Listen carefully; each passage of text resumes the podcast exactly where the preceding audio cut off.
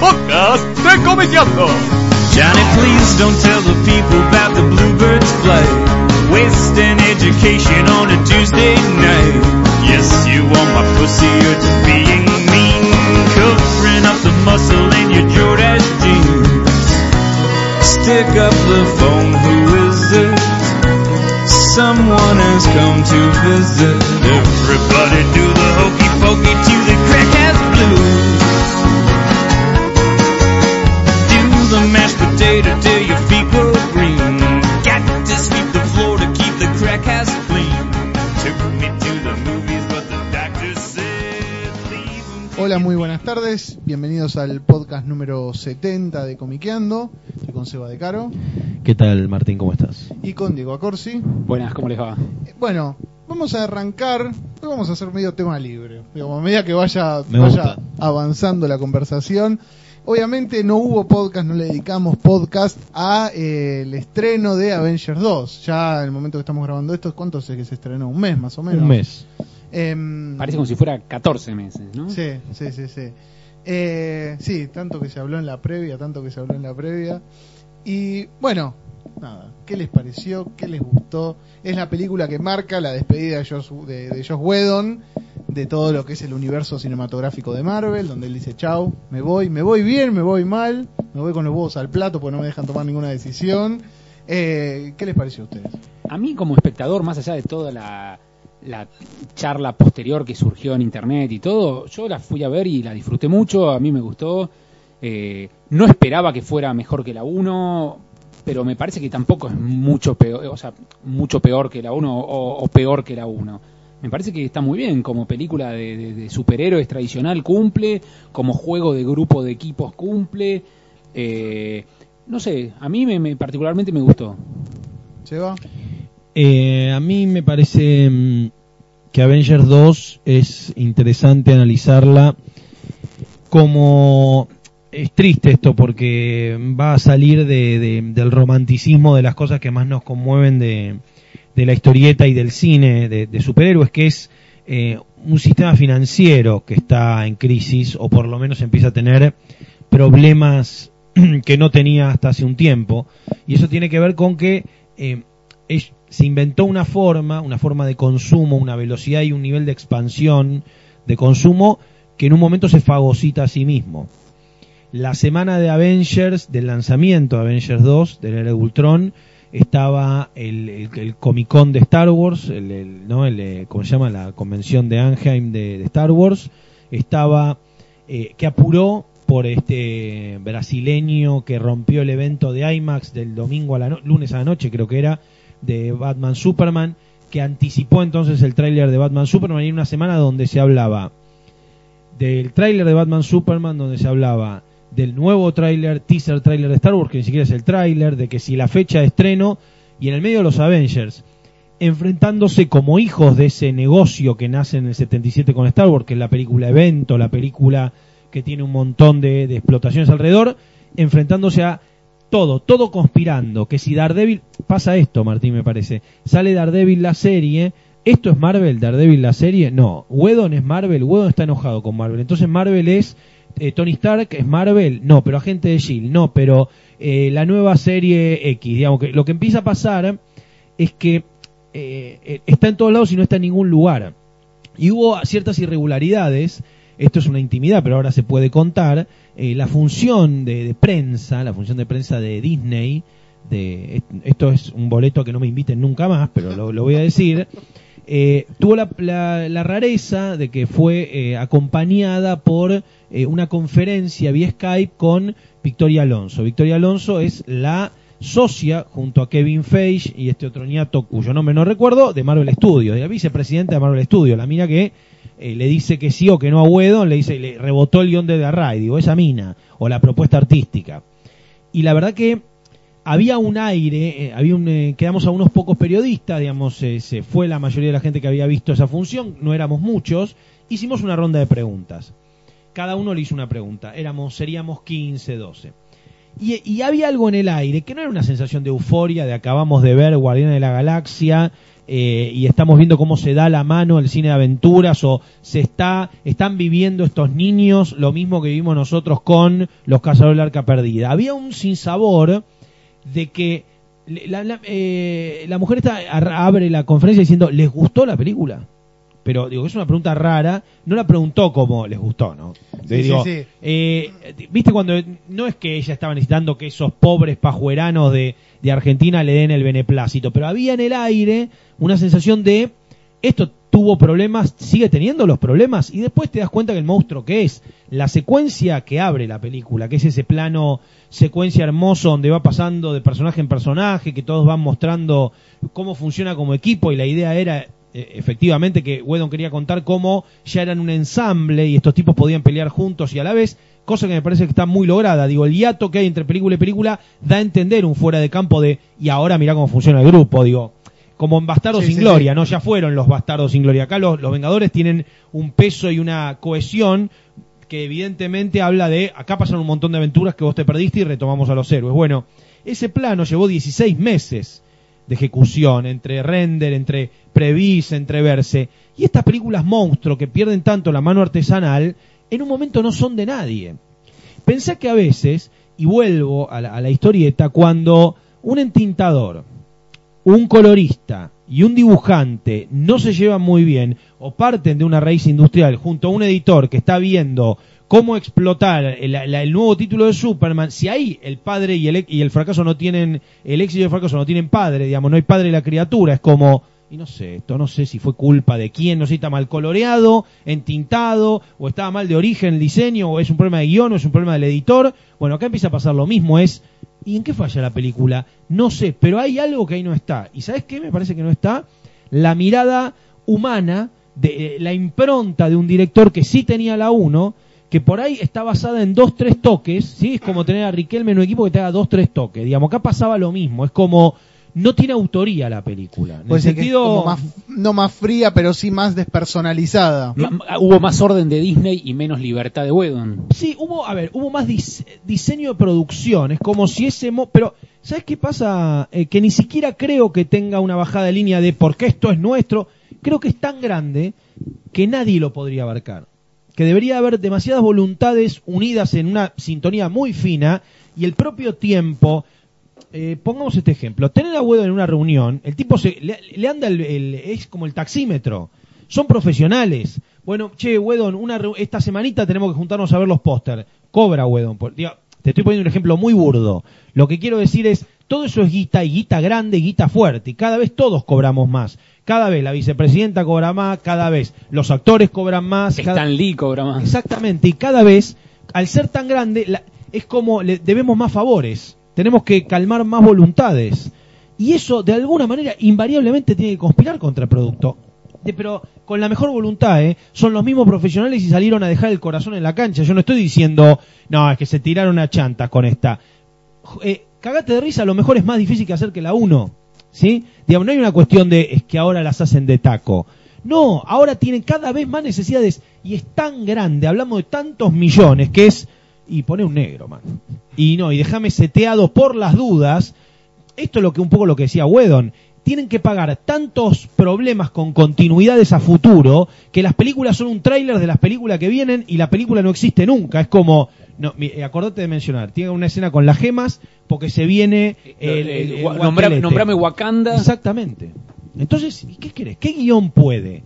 Si muchas veces cuando hacemos una mesa chica, y vuelvo al ejemplo de la historieta, porque es realmente interesante, cuando tenemos una mesa chica de cinco personajes, editor, eh, eh, eh, escritor, artista, entintador y colorista, a veces hay problemas. Imagínate esto que son departamentos de 300 tipos. Ahora, ¿en qué vos, vos no sé, vos Diego, porque si coincidís, si la sentís más despersonalizada que la Sí, primera? entiendo a, a lo que va Seba. Sí, sí, sí. Ahora, yo coincido a media. Yo creo que es verdad. O sea, hay por momentos donde se nota que hay secuencias o momentos que están como metidos un poco, digamos, como a las patadas. Como decir, bueno, Todo te lo vamos- de Thor con, con la gema. Lo de Thor, que aparte es un personaje que quedó como muy rezagado. Bueno, vos tenés tus películas, vas a tener la tercera, no hinches la pelota, Me no sos parece tan que interesante para trabajar por el, ahí. el gran logro de Thor en esta película es que toma el rol del personaje que hace los chistes. Claro. Thor en Avengers 2 mete los mejores chistes. Sí. Está todo el tiempo tirando desde su rol de soy medio extraño acá, yo tengo mi propia forma de vida, y tira unos chistes muy buenos durante toda la película. Eh, Lo del martillo, hay mucho de Thor como comic relief. A mí me parece que donde. O sea, a mí me llama siempre la atención la escena en Wakanda, ¿no? Que está bien, sí, está lo del vibranio, todo lo que vos quieras, pero no dejo de sentirla como una escena que sirve eso, como antesala de lo que va a ser Black Panther. Que no sé si Wedon dijo, no, que vayan a Wakanda. No, obvio que le bajaron línea de acá a Luján. Eh, Aparece Andy Serkis para, para hacer nada, para Sí. estar ahí un ratito. sí, y, sí, sí. y la muerte de Quicksilver, obviamente para mí, viene porque hay un Quicksilver en Fox. No pagamos el lío de quién es Quicksilver, matémoslo y que se acabó. Se acabó Claro. el lío de los, Una do- muerte del doble de. Quicksilver. Todo el tiempo, para mí, Whedon quería matar a Hawkeye. Que toda la película viene diciéndole, Sí, sí, claro, Hawkeye para- para tiene eso. todos los números, se rifa una muerte y el último número se lo quedó Quicksilver y salió ese. Sí. Esa fue la pregunta de Nico el cinéfilo, mi amigo, a, a Victoria Alonso. Le dijo, yo creí que iba a morir Hawkeye, ¿eh? venían vendiéndome eso durante la película. Una pregunta rara, pero coincide con lo que Diego entendió. Claro, porque toda la película te, te- prepara para eso. Yo me jugaba en, en mi mente y decía, eh, lindo el momento que se van ahí a la casa de Hawkeye y descubrir un poco de la vida de Hawkeye. Ahora, ¿no era más jugado, y ya que Marvel es tan fanático de las continuidades y las expansiones, eh, agarrarse un poquito de Matt Fraction y llevarlos a todos a vivir a un depto en Nueva York y tener a todos los Avengers de repente en un hostel, ¿entendés? Donde en el cuarto al lado hay unas estudiantes alemanas que no entienden nada. Digo, me parecía hasta divertido. Digo, ¿por qué no se agarraron de, de, de, de- de esa obra, digamos? ¿Por qué no trataron de, de jugar a la intimidad y no familia, patria, tradición? Creo la que casa ahí campo? lo que quisieron hacer es decir, dentro de, aparte del monstruo, del chabón de la armadura, del dios, del héroe eterno, hay un tipo que es un ser humano normal. Hawkeye es el único de todos los Avengers que es un tipo normal. sí, de hecho- tiene una mujer, tiene unos hijos, tiene una casa, es normal. Y entonces, en contraposición a los demás, Hawkeye, por ser el único normal, es boleta, digamos, como que eh, están planteando a- a- al tipo sin poderes que trata de ver las cosas de su realidad normal invadida por los superhéroes. No sé, es un giro. Por otro lado, perdóname, hay dos cosas que no vi en Avenger 2 que me hubiera gustado ver, que no tienen que ver específicamente con la película. Uno, el- la colita del final. La, Sí, sí, la ¿Cómo se llama? La, la la escenita post-credits no, no hay. Y otra, Ant-Man. Ya se estrena Ant-Man y no hay una hormiga caminando en toda la película. Tirame un guiño, un, haceme un centro. Me, me vendés Black Panther que faltan años y no me tirás Ant-Man que faltan semanas. Y después hay una cuestión con el plot que me parece que el, el espectador es una película mucho más nichera que la 1. Sí. el, el- el conflicto, y yo creo que hay gente que no sabe qué es Ultron al día de hoy, vio la película por ahí incluso dos veces. Es jodido, ¿eh? O Sí. sea, no tenés mucho, muy manchado la ciencia ficción y no entendés. Conciencia, Jarvis, se mete, las discusiones de las inteligencias de diferente color, digo, está muy bien contado gráficamente, pero es jodido, ¿eh? No, no es que es, es lineal el plan y el villano y cómo se manejan las cosas. Me parece que ahí también hay algo extraño o un tono medio, medio. La mejor secuencia de la película para mí es la fiesta. La fiesta es buenísima. La fiesta. es buenísima. Digo, la fiesta y después el, el- combate, ese, el inicial, cuando ves cómo funcionan todos juntos. La pelea entre el Buster y Hulk.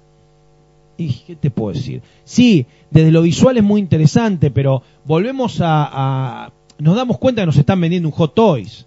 Digamos, quiero decir, es comedia pura, se ríen, rompen toda una ciudad. eh, buenísimo, interesante, pero hay una cantidad de personajes, una cantidad de plots, una cantidad de, de- de temas a resolver que conspiran mucho contra la estructura de una película. Haciéndote un paréntesis, te digo que viendo el teaser, esta es una teoría mía que la digo hoy en eh, podcast 70 de Comiqueando, por ahí estoy pifiando, lo intuyo, lo digo, por ahí me meta mis palabras o por ahí tenés que hacer un editado donde aparezca esto, Martín, cuando hagamos el podcast de episodio 7. Te digo esto. Viendo el teaser, entendiendo la mirada que ha tenido J.J. Abrams de eh, las películas de Star Trek, veo el teaser de Star Wars y noto, noto decorados recurrentes en el teaser, noto a este chico vestido Stormtrooper a- al negro un par de veces y digo, la unidad espacio-temporal recuperará lo que tenía en estructura New Hope y ahora se los uno con Avengers, que era no trabajar en secuencias de manera tan elíptica y plantear una película, porque si ustedes recuerdan New Hope, era casi, no es que pasaba en tres días, pero los sucesos eran bastante seguidos. Era. El pibe, le matan los tíos, se va al puerto de Mos Eisley, encuentra a Han Solo, vamos a rescatar a la princesa, atacamos la estrella de la muerte. Quiero decir, en un periodo de menos de un mes pasa toda la aventura. Las otras, las otras de esa trilogía y las nuevas, son secuenciales que pueden pasar en un año. Creo que alguna vez vi la unidad de tiempo episodio 1 y era un delirio, era y ocho meses después van a Coruscant y cuatro años, digo, no eran películas. Me parece que J.J. Abrams inteligentemente va a recuperar ese espíritu de, no, esto es una aventura en días, ¿eh? Llega el halcón, papá, papá, no, no hay. eh, y ahora la secuencia de, y ahora fueron a otro sistema y estuvieron, digo, que es todo más que lo achica y lo hace mucho más co- cohesiona- co- eh, con cohesión. Ahí está, no me salía la palabra. Lo que digo es, Avenger 2 tiene esa estructura donde no hay, no sabes l- la línea de tiempo. Cuánto pasa, si hay día, si hay noche, ¿entendés? Es mucho más difícil empatizar con una estructura así. Claro, sí, sí, sí, porque Avenger 2 es una película así, donde por momento, por momento da la impresión que pa- de pasara todo en poco tiempo, pero decís, claro, pero también puede pasar todo en el transcurso de seis meses, digamos. Quizá, no tanto, pero seguramente un tiempo que queda indefinido o es el tiempo de la película. ¿Dónde, digamos, los dos conocen a Whedon, los dos han visto cosas de Whedon? ¿Dónde ven la mano de Whedon? Yo, digamos, para mí, o sea, en, el, en algunos personajes femeninos, Sí, yo te Sí, decía que en alguna idea del grupo de Misfits que... no quería meter polémica, pero me parece que el personaje femenino de Black Widow es fuertísimo y en esta película gana el hecho de haber enamorado a Hulk y controlar a Hulk es un gran logro de un personaje femenino. Las caricias para desconvertir a Hulk, ¿no? Por ejemplo, eso, eso que creo que es canon a partir de Whedon, pues yo nunca vi que recurra eh, Bane a ese tipo de, de- No, ¿no? no, De no, no, Banner es, que- es como si fuera una especie de trance posthipnótico que diciendo un par de palabras y un par de... Aparte de toda una secuencia con la mano, ya está. está muy bien. O sea, ya tenés cómo controlar a Hulk, que eso no existía. Ahora Hulk se controla por las palabras que le tira a Black Widow. Eso es buenísimo. Eh, y, y es increíble porque cuando hacen alusión a esa maniobra, también la mencionan como algo que se hace recurrentemente, Sí. como que con lo que uno puede intuir, trabajando el fuera de campo de la película, que en realidad un poco nace ahí el amor, que descubrieron que esta minita, si le tira esta especie de espelo, le hace esta nana, esta superposición de manos, el tipo se tranquiliza. Digamos, y decís, bueno, ¿qué habrá sido? ¿No ese histeriqueo o eso que habrá nacido ahí? Habrá sido el principio del amor. Pero es interesante porque van y le dicen ca- eh, canción de cuna, hacelo, Sí. viste, hacelo que se haga pequeño y va con, con esa maniobra. Pero sí es verdad, porque claro, cuando es verdad, cuando arranca la película ya da la idea de que, de que ellos trabajaron mucho. Sí, claro. Es Sí, cierto. sí, sí, sí, sí. Porque no, no es que ella, o sea, ella se acerca a él con algo de Ya miedo, pero es. con la seguridad Sí, de, que, sí. de que es una maniobra que ya practicaron. No y es que la sale. primera vez que lo hacen, eso Claro. seguro. De hecho, lo hacen dos veces en la película. Sí. Y, y también el toque del humor es muy de Whedon y el buen trabajo en grupo y el- la repartija de minutos por personaje, me parece que Whedon siempre supo manejar muy bien los grupos de, de héroes. ¿Por qué, eh, digamos, la película, ustedes decían, me vendiste toda la película que se moría Hawkeye? Que es verdad, vos todo el tiempo, porque, digamos, se ocupa de decirte cuando tiene la escena con la mujer, que dice, soy un grupo de un chabón normal con estos tipos, y dice, eso es lo que me preocupa, que hace un tipo normal con esto, con toda esta gente. Eh, ¿Por qué el suma, digamos, que, que- porque en algún punto de la película aparece Hawkeye y el resto de los Avengers, no por el poder, sino porque realmente es el personaje que, que ocupa mucho tiempo en la película. Y es como que en el que en algún aspecto tiene el drama más profundo, que es la angustia de, estoy con el arco, con la flecha, y listo. O sea, ¿por qué eh, piensan ustedes que hubo tanto interés hacia Hawkeye? Quizá una respuesta puede ser porque en la 1 fue el que menos minuto tuvo dentro del grupo, ¿entendés? Entonces dijeron, bueno, en la 1 no se lució tanto, démosle más chapa en la 2. Para Yo mí creo- era una despedida. Yo creo que, que mm, lo que hace Whedon es tratar. Si Whedon pudiera hacer los Avengers de autor, sería feliz haciendo.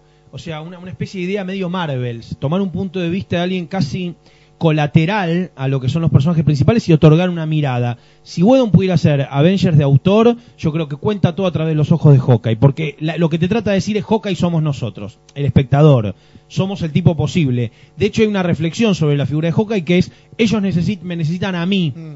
para poder funcionar. Y llevándolo a un costado un poco más poético, el ser humano, la mirada humana, es lo que hace que esos personajes totalmente, esos me- me- metahumanos, funcionen o sean reales, digamos, están siendo mirados por humanos. Digo, eh, eh, la impronta de Hawkeye es la impronta del espectador, del guionista, de los artistas que trabajan en, en Avengers. Digo, es una idea de lo que es el trazo humano dentro de ese universo. Entonces es el puente Hawkeye. Y vuelvo a decir, eh, es, es como Marvels, es como Kingdom Come, es otorgar a esa mirada colateral, viste, al costado, la humanización de este universo. Es decir, está contado todo sobre los ojos de un pibe, de un periodista, ¿entendés? Y en este caso de Hawkeye. Es decir, bueno, Hawkeye, que es el humano, va a ser mi puerta de entrada. Lo que pasa es que ahí entran los 9.000 intereses de, che, pero la viuda se lo va a Chajal, che, pero tenemos que dejar seteado eh, Civil. War. Claro, exactamente. A mí me parece que junto a eso, la mirada humana también la tiene por un momento la viuda. Ah. Si Whedon fuera un poco más puto, la viuda sería el punto de vista de la película. Para mí hay una idea también incluso de como que los Vengadores se dividen en dos grandes grupos. Los que pareciera que todo lo pueden y los que cargan con una mochila de inseguridades o debilidades o cierta fragilidad o inestabilidad emocional. Y en ese segundo grupo, Hawkeye, la viuda y Hulk son me parece como terminan siendo un poco el corazón de la película, ¿no? Sí, claro. Los que no los que todo el tiempo dudan de qué tan efectivo es lo que A están Whedon, a haciendo. Whedon no le gusta Tony Stark. Digamos, Sí, vamos a jugar acá a nota juego de mucho. suposiciones. A mí me parece que a Whedon no le gusta Tony Stark. Bueno, Digo, de hecho lo hace medio como el villano eh, oculto de la Sí, película, sí. que termina cargando con una culpa tan grande que deja el traje y el Avenger ahora es War Machine, ¿no? Podemos entender que Tony se retiró. Sí, sí, sí. A mí me pareció, esa fue una de las cosas que no me, no me gustó de la película. Por momentos me pareció muy forzado el final de Capitán América y Tony Stark dándose la mano, que incluso me sorprendió de cara a Civil War, que vos decís, la gracia es que esto terminen a los chispazos. Eso me pareció como también un poco forzado, la idea de, bueno, chao, nos vemos, está Pero todo bien, nos puteamos, ideológicamente estamos en extremos eso, el opuestos. chispazo estuvo en la película, se enfrentan en el momento que van a despertar el cuerpo de la visión, ahí se enfrentan y hay un claro enfrentamiento, hay dos bandos y el capitán y Tony se enfrentan cara a cara y uno dice, vos sos un hijo de puta que no te importa nada, querés hacer el mundo computado, qué sé yo, y hay un enfrentamiento, ese enfrentamiento se vuelve en Civil War y en vistas a Civil War se sacan de encima a Hulk que se pierde en el Ártico, a Thor que se va por el espacio a ver las gemas, porque en un Civil War no puedes meter a Thor y a Hulk. Entonces están eliminados de la continuidad de Avengers hasta que se resuelva Civil War. Está muy, sí, sí, sí. Bueno, eh, estuvo el caso, que esto ya, ya se ha hablado, de Edgar Wright, el director de Hot Fuzz, de John of the Sí. Dead, que eh, iba a ser el encargado de Ant-Man. Eh, Edgar Wright escribe el guion, la estaba dirigiendo, eh, pasa algo en el momento, en algún momento de la, de la película, pasa algo IMDB diría diferencias creativas, Claro. dice siempre. bien, bien, digamos, eh, eh, correcto políticamente. Y Josh Whedon diciendo, apenas se va de Marvel, pelotudos, el de Edgar Wright era el, el guion más afinado de Marvel a la hora de ver una película. Entonces, ¿qué pasa? Digamos, ¿hacia dónde Declarar va? eso es tremendo. Sí, sí, Declarar es- eso en este universo de, de gente, que el tipo diga, Whedon no solo dijo eso, Whedon dijo, perdí plata con Avengers, digamos, gané más plata con Doctor Horrible, lo que quiero, pero pará, lo dijo, no estoy diciendo que sea verdad, lo que estoy diciendo es, no, no, no, vos podés sacar a eh, Diego, porque, claro, vos no le crees, yo tampoco le creo, lo que digo es, declaró eso, loco, un tipo con el peso que tiene diciendo eso contra una mega industria como Marvel o como Disney, evidentemente se fue pegando un portazo, digo, decir eso es como que, qué sé yo, en términos futbolísticos es Boca, es un cabaret, digamos. No puede ese tipo con ese peso siendo el referente, la cara, en el momento de la lupa gigante, cuando está saliendo su película, la más cara del Marvel Studio hasta la fecha, y la más grande, y la que convoca a todos los astros y los personajes principales, decir, y esto es un puterío. No eso, pero casi eso. Ca- eh, dejaron ir el mejor guionista, eh, no gané guita, eh, no, no era mi película, las cosas que quise. Es fuerte. Esperó y lo dijo ahí. Hay Junkets donde dice eso. O me, me encantaría dirigir para DC. Creo que hay una imagen de un Junket donde le contesta es un periodista, donde el tipo dice, sí, sí, DC me encanta, me ca- ¿por qué? No puedo ir. Y es fuerte. Sí, sí. Digo, es como, estás cerrándote la puerta con cuatro candados para no volver. Y aparte Whedon, un tipo que de alguna manera se encargó de darle, porque en algún punto él, él fue el que intentó darle como cohesión a ese universo cinematográfico y de unirlo y pegar todos los ladrillos para armar una casa. Y sí, obviamente, me parece que, digamos, pasa lo mismo que pasa en las historietas de hace 3 millones de años, que es, vos, vení, escribí Green Lantern, dale. Bueno, Green Lantern se deja el bigote, no, no, no, no, porque en la otra colección, bueno, Green Lantern eh, se afeita la cabeza, no, no, no, porque en la otra colección. Entonces los tipos son no son obviamente digamos dueños creativos de ese personaje pues están atados a un montón digamos a una continuidad que los supera y que eventualmente los termina cansando ahora ¿Qué camino creen ustedes que va a ser el, todo lo que es el, el Marvel en cine? Digamos, se va a convertir como en esa cosa despersonalizada donde se va a hacer el, el, el tráiler del tráiler, donde nunca va a cerrar, donde todo el tiempo ya te están dando manija. Mirá, en, en Guardians of the Galaxy 2 aparece de la. Galaxia fue, eh, yo en un momento le pregunto a Victoria Alonso, le digo, ¿qué lecciones aprendieron de Guardianes de la Galaxia, no? De una, de una franquicia inexistente de la B, no le dije de la B, pero alguien que héroes que nadie conocía que de repente se llama esta sorpresa y ella dice, fue la película que hicimos pensando que nos echaban a todos. Bueno, tendrían no que hacer más. Yo no estaba convencida, nadie estaba convencido. Un mapache, el coso, ¿quién mierda son? Digo, la mina dijo, la verdad, a mí me pareció un delirio hasta el día que la lanzamos. Yo no entendía a quién le podía gustar. Y es al día de hoy la película que tiene el consenso de público en relación al consenso de crítica más parejo. Es como la mola crítica, la crítica fina de cine. Digo, es una película que está vista como una gran película, amén de una película de superhéroes, y al mismo tiempo tuvo una aceptación de público gigantesca. Y creo que justamente por esto de no tener que cargar con la herencia del ideario de no, yo quiero que Thor, yo quiero que Hulk, y digamos, y simplemente se dedica a ser feliz, ¿no? Claro. Yo creo que lo que tiene Guardians of the Galaxy es una gran comedia de ciencia ficción que saca a- del juego a los superhéroes, porque cuando uno imagina un superhéroe, uno ya viene con el icono mental de Capitán América, Batman, uno ya se imagina y ya sabe lo que puede llegar a pasar en una película. Con Guardians of the Galaxy nadie tiene más la puta idea que puede llegar a pasar. Lo mismo que con Ant-Man, creo que lo están logrando Claro. lo mismo. Ant-Man es un superhéroe tan minúsculo dentro del universo Marvel. Yo creo que del público común no lector de superhéroes no debe haber un 1% que sabe quién es Ant-Man. Entonces, con esa base nula, todo lo que le des aporta. Entonces, si Ant-Man aprendió algo de Guardians of the Galaxy es podemos reírnos de un superhéroe. Entonces Ant-Man va a tener eso, el toque de humor, porque como jugamos con Don Nadie, no tenemos que ser Claro. respetuosos de Bruce Wayne, de Thor o, o de Spider-Man. Podemos cagarnos de risa y podemos hacer, pasarlo por la mierda un poquito que va a ser gracioso y eso va a ganar mucho en Ant-Man. Creo que esa es la lección de Guardians of the Galaxy. Eh, mientras tanto, ¿qué les pareció el tráiler? ¿Lo hablamos esto en algún podcast? No, el tráiler de Batman vs. de Dawn of Justice. ¿Gusta, no gusta? ¿De dónde venimos? me- ¿Dónde se para DC? Digamos, eh, esta continuidad de DC que se supone que se abrió con Man of Steel. ¿Dónde se para con respecto a Marvel o dónde se para por sí sola? A mí me parece que no aprendió nada de Marvel.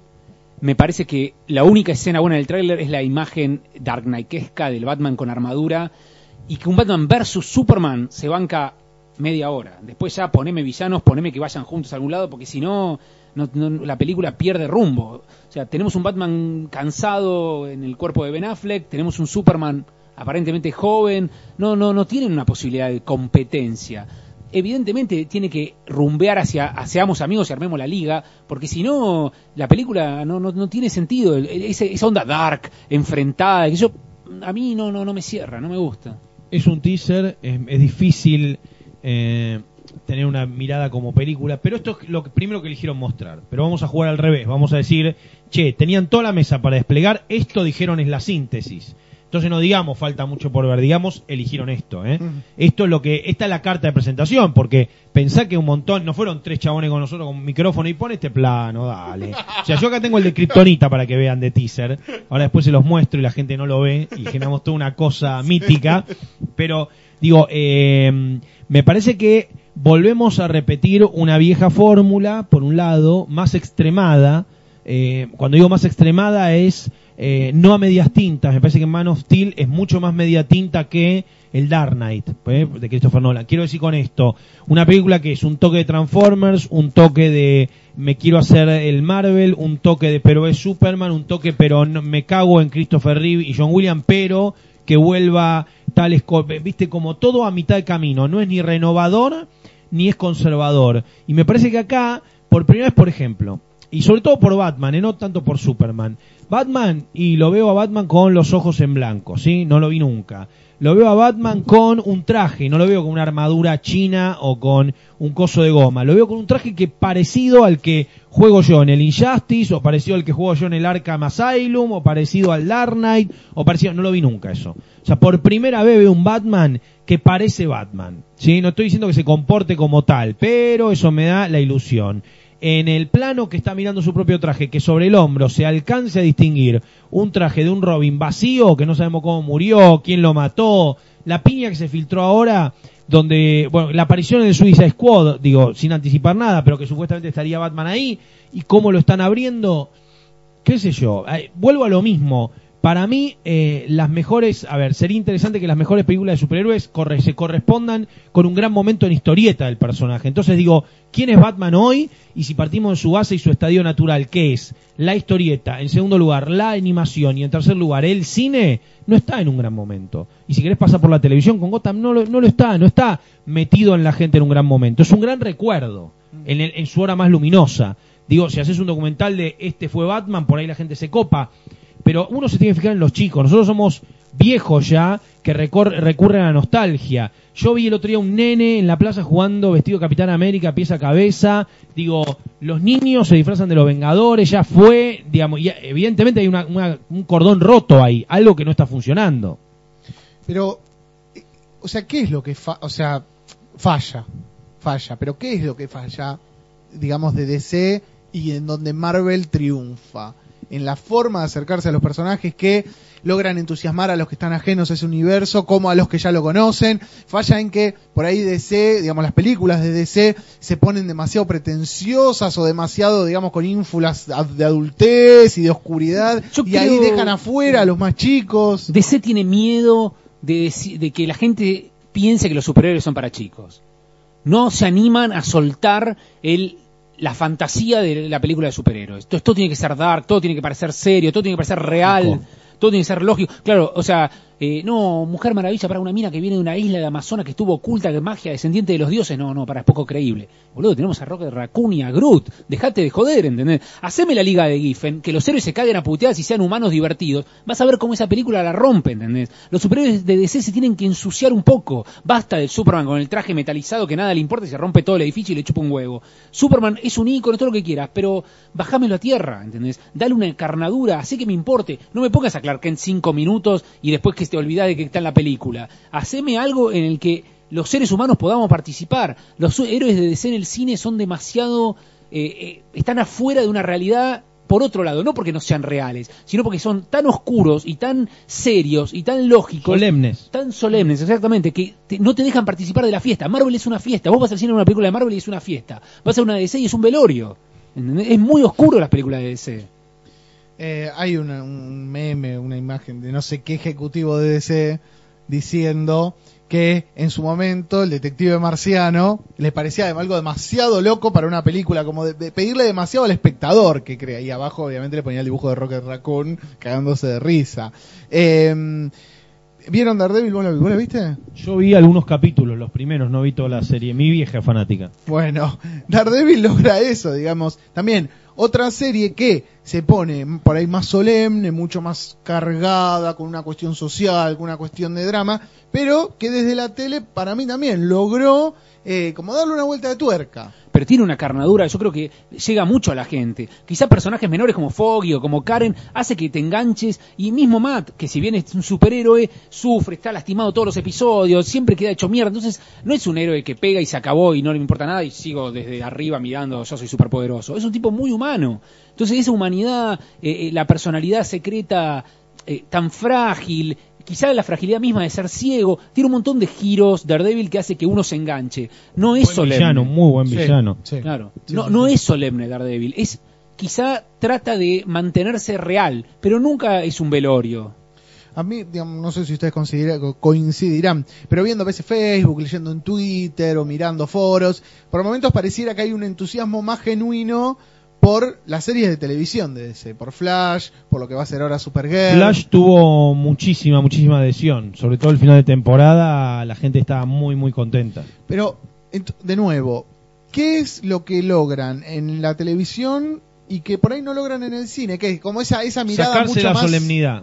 Ah. Mi vieja miraba Arrow y le divertía, digo, por poner un producto de C, pero porque era una telenovela mexicana, los momentos que no había peleas. Y se hacían cargo de todos los clichés, la mamá mala, el negro, el coso, la minita, la asistente social, digo, no había, no había culpa. Smallville eh, era, yo creo que es el producto más eh, cara dura de la historia. Ahí no había culpa de nada. En Smallville no había culpa de nada. Es, sí, Superman, pero Beverly Hill 90210, pero problema de minitas, pero te trabaja en un bar, en un restaurante y po- pasa música y el capítulo de Halloween y chupala, digo. Nadie decía, no, boludo, esto es Superman, ¿eh? ¿Qué, qué mierda están haciendo? Y, y en Flash, los amiguitos del laboratorio es una onda Scooby-Doo casi, ¿entendés? Sí. Es- eso, le- Flash es divertida. Flash no es solemne. El pibe no sabe usar los poderes, en cada episodio usa los poderes diferentes. En uno corre a 100.000 km por hora, en otro no puede llegar a levantar una taza que se cae. O sea, tiene como... Como una cierta- cosa más irresponsable Sí, que le es da- más divertida, es como que el que lo hace no está pensando, loco, es un ícono mortal del mundo super heavy, no podemos mancharlo. No, Flash es divertido, ¿no? Flash es más comedia,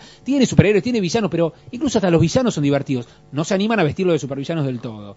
Y es como un chiste que tengan nombre de supervillano. Pero está muy bien, está mucho más blanda, digamos, en cuanto a solemnidad que las películas en, eh, acá en la tele. Claro. Y lo mismo pasa, yo todavía no vi el piloto con Supergirl, pero vos ves el tráiler, hay que ver qué pasa, obviamente, las Y temporadas Heroes de of Tomorrow, Heroes of Tomorrow también va a estar Sí, linda. sí, ese me gustó mucho el tráiler. Pero Supergirl vos ves el tráiler y también ves como un acercamiento mucho más relajado, mucho más como hasta, digamos, despreocupado. Sí, es Supergirl, va a intentar armarse el traje, salir, volar, ver Lois qué y onda. Clark, Lois y Clark. Sí. Ahí tenés productos que se cagaban en la cara de los años de historieta de los personajes. Lois y Clark. Una telenovela para señoras gordas, pero con eh, Luisa Lane y Clark. Luisa Lane y Clark Kent. Y cero continuidad. No me importa la continuidad, no me importan los artistas, nada. ¿entendés?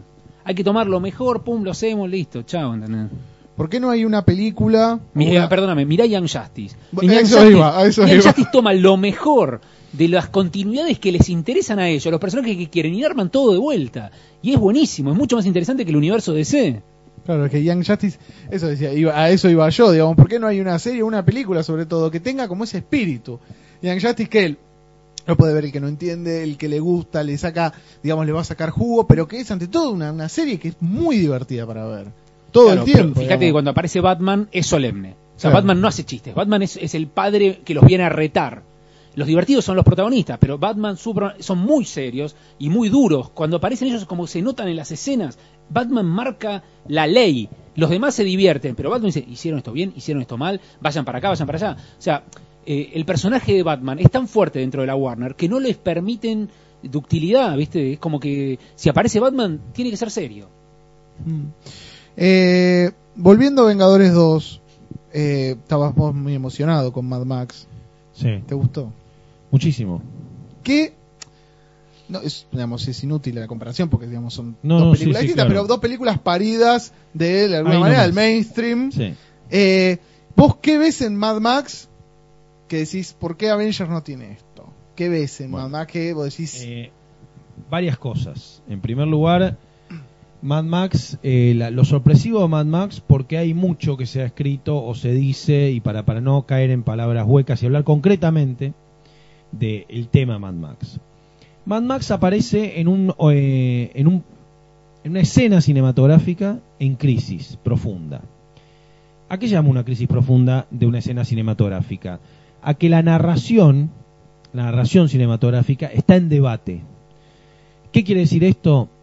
Eh, desde el punto de vista técnico, tiene que ver con eh, cuando uno va a la facultad de cine, quienes hemos ido, Martín, vos fuiste en algún momento, te enseñan que para filmar tiene que haber continuidad en los cortes, tiene que haber algo que se llama racor, que esto quiere decir que si un personaje se prende un cigarrillo, yo quiero cortar otro plano, más vale que se lo prenda y que tengamos eso. Bueno, Mad Max no solo como película de acción, y esto quiere decir que dos veces se caga en este concepto, echa por tierra la idea de que es necesario el racor para narrar en imagen. Entonces ha- ha- hace algo más parecido al arte secuencial, que es la historieta por excelencia, donde uno ve insinuaciones de movimientos e ideas, ¿no? Esto que está también explicado en el libro de Scott McCloud, que siempre decimos que es el famoso dibujo que hace el ojo abriéndose, la elipsis y tal, digamos, la piña, bueno, un montón de cosas. Entonces digo, en ese sentido, Mad Max opera casi con el mismo principio. Uno ve planos que componen con movimientos, pero que cortan no necesariamente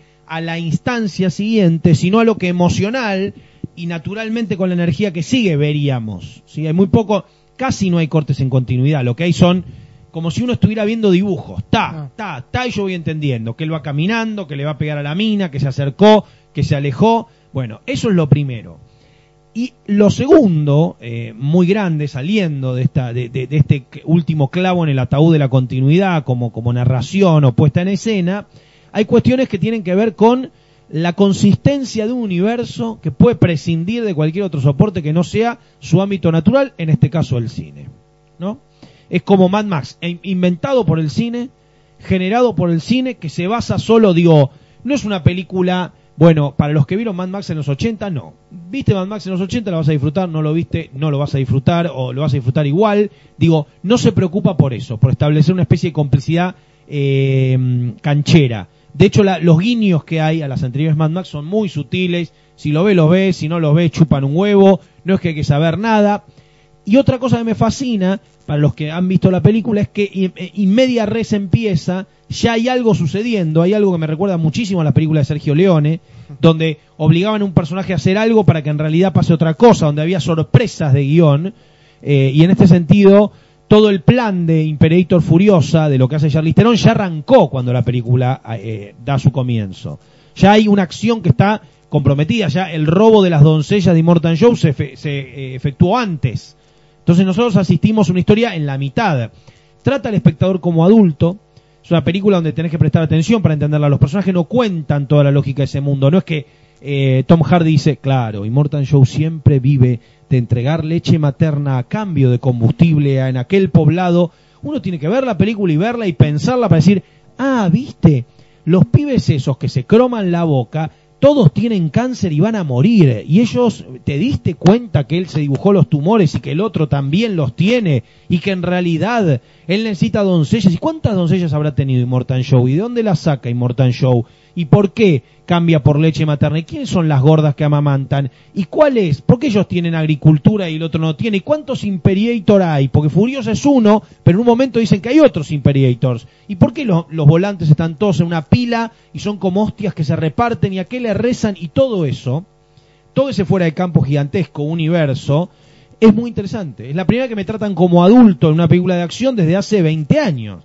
Digo, que, no hay alguien que explique como si fuera para chicos de, cuatro años. Entonces digo, en ese sentido, Mad Max es una bocanada de aire fresco gigante. Que esa escala sea una película así es eh, desconcertante. Por eso está todo el mundo, digamos, tanto referente del cine, diciendo la, la genialidad que están diciendo la película. ¿Y el cine de superhéroes para ustedes tiene algo de eso? ¿O el cine de superhéroes actual? ¿O el cine en general, digamos, de esta idea de masticarte bien la información? Que, que curiosamente es algo que, hablábamos recién, digamos, con, con el tema de Ultron. ¿Hasta qué punto se podía entender para el que no lo lee o para el que no está familiarizado con ese universo, para el que no está familiarizado con ese personaje? Para mí, quien tiene algo de eso es Guardians of the Galaxy, que te presenta todos personajes nuevos y nunca te cuentan el origen, excepto, bueno, mínimamente el de Star-Lord. Los demás no tienen origen. En un momento Gamora dice, sí, mi padre, pum, eh, eh, Thanos, pero no hay origen. No sabes qué pasó con Rocket Raccoon. Sí, me hicieron un experimento. Nunca te mostré una película anterior de Rocket Raccoon con el experimento. Groot no tiene la menor idea de que dónde mierda viene ni qué pasa. O sea, ¿O dónde conoció a Rocket? Digamos, Claro, el vínculo claro. ya está la amistad de ellos ya está empezada y la misión de él ya está empezada. Vos no ves cuando le. O sea, como que hay muchas cosas. en el orbe, claro. Hay muchas cosas que ya está empezada en Guardians of the Galaxy que también está bueno. Que no hace falta contar, no me tenés que contar el origen del personaje. Un superhéroe por hoy se banca una película que no sea el origen. No empecemos por el origen, ¿entendés? ¿Por qué hay que arrancar por el origen? Basta de películas que empiecen por el origen. Contame una buena historia, no necesito el origen. Ese fue, el, digamos, lo que muchos, por lo menos eh, yo, digamos, me, me, hinchaba un poco las pelotas en la Spider-Man, en las últimas dos, la de Mark Webb. Decir, me suma el origen, sí, bueno, en ese punto él lo linkeaba. Sam Raimi una yo creo que necesitaba el origen. Sí, la de Sam Raimi sí, pero las de Mark Webb, está bien, lo mezclaba con la investigación en Oscorp y con el laburo de genética que había hecho el padre, pero otra vez contarme el origen. De Spider-Man ya lo sabemos el origen. Ya está, arrancada con el tipo en la aventura, digamos, no, no quiero otra vez lo mismo. Y ahora lo que se está, digamos, que es la misma discusión que están ahora, con las nuevas Spider-Man. Otra vez no me vas a contar el Eh, a mí me pasó algo, me pasó algo, yo voy a decir algo totalmente blasfemo, espero no predicar en el desierto. Me pasó algo que se me hizo más, se me hizo mejor, volví a ver y volví a disfrutar con menos culpa que la primera vez, la edición extendida de Wolverine Inmortal. De verdad, lo digo. No, no estoy diciendo que es una genialidad, no estoy diciendo que me la quiero tatuar, estoy diciendo que es una película que a efectos de lo que veo, digo, como película de acción y superhéroes, y película no culposa, y película bien contada, bien hecha, que va una historia fantástica y punto. No estoy diciendo una maravilla, Igual- estoy diciendo, eh, si al lado de Origen... Al lado de la 1 es casino, digamos. No, no, no, no, no. Me parece me parece una linda película, ¿eh? de verdad. Digo, que se disfruta sin culpa, donde no pretende más de lo que es, no es, no, boludo, acá Wolverine es como Batman, no, no, una historia de Wolverine que, que tiene los elementos, digamos que que recurre a la mitología alrededor del personaje, pero que, que está justa, ¿entendés? Digo, y me, a veces cuesta hacer esos productos que estén bien nada más, que no vengan a cambiar la historia del cine. Digo, y vo- la volví a ver en este contexto de película de superhéroes de la era de Ultron y se me, se me agrandó un poquito más, me, me pareció mejor. ¿A vos te gustó? A mí me gustó más que la 1, por Sí, supuesto. no, eso Y me parece Como que la 1 no habrá nada nunca, ¿no? saltando un par de, de cosas que no me terminan de cerrar, la película tiene un par de giros que está funciona bien. mejor. sí. Sí. sí, sí, funciona. Aparte, la 1. Y me gusta que se despeguen del origen, ¿no? Sí. No quiero películas que cuenten el origen. Bueno, no hablamos de, eh, por ejemplo, de la X-Men del año pasado también. Bueno, otra película Marvel, Esa me encantó. encarada desde otro lugar.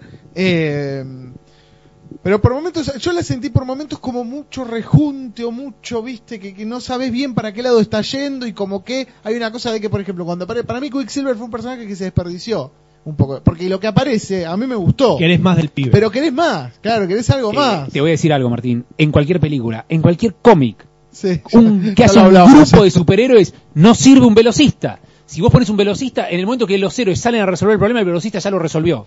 En el momento que se enfrentan contra uno, el velocista ya le ganó a 20. No sirve un velocista en un grupo. Por eso Quicksilver tiene una escena en la que se luce y los demás miran. Y en ese segundo que pasa para los demás, para Quicksilver le gana a todos. Si lo tenés toda la película, ¿qué problema te Sí, puede sí, haber? no lo un velocista te resuelve todos los problemas. No hay, no, hay, no, hay, no hay forma de hacer un guion lógico en el que haya un velocista. Nunca lo hubo en un cómic, por eso Flash siempre lo tuvieron como... Van todos los superhéroes corriendo y Flash va al lado de Superman, Wonder Woman y Batman. O sea, pero boludo, sos Flash. ¿Qué haces ahí? Bueno, es así, no sirven, no sirven los velocistas. Claro, claro, claro. Bueno, por eso hay que ver en Flash a futuro. A mí First los- Class me gusta mucho más que Días del Futuro Pasado. Días del Futuro Pasado me parece que es una película más chata y First Class me parece que tiene, lo voy a decir siempre, siempre digo lo mismo, pero es la secuencia, digo, yo entendía Magneto con First Class. Entendía Magneto no psicológicamente, entendía Magneto, lo copado de ser Magneto, o sea, el entusiasmo de ser Magneto como, qué poder copado. Mirá, el tipo es la escena para mí del ancla y el buque amarrado en el puerto, cuando decís, ah, boludo, pasó Magneto y haces un desastre. O sea, que decís, y Michael Fassbender le da una chapa y una presencia al personaje que decís, ah, boludo, no, no es un viejo que está para ir a ver a Enrique Pinti en salsa criolla. Claro, decís, esto es power en serio, ¿me entendés? Y ahí me, me- enamoré de Magneto y, y la verdad que siento por First Class una, un amor muy grande, digamos. Me parece una película, eh, esa, esa cruza, ¿no? De película de Bond y película de los X-Men, digo, me pareció un giro muy interesante. Quiero ver más del universo de First Class. Entonces, en la medida que Día del Futuro Pasado lo toca o pasa cerca de los de los eh, 70 en este caso, cerca de la, la Guerra Fría, y eso me, me agrada, pero me parece una película muy chata, sobre todo en lo que es el futuro distópico ese que aparece, los centinelas, digo, lo, me parece que es de diseño chata, como que no tiene una estilización que digas, bueno, es elegante esto. A mí me parece que First Class tiene algo que hablábamos antes que vos decías de Ant-Man o de Guardián de la Galaxia. Tiene como una cosa de. Vamos a ver que es como una cosa más despreocupada. Estamos tratando de relanzar esta franquicia. Eh, eh, le damos digamos lugar como de. fondo dice, no son los X-Men, hagamos cualquier cosa, Claro, porque no son, los más, X-Men. son más pendejos, se cagan de risa. La 2 para mí tiene como una mochila más de decir, bueno, la primera no salió muy bien, estamos a las puertas de volver a hacer algo muy copado. decís la 2, X-Men 2.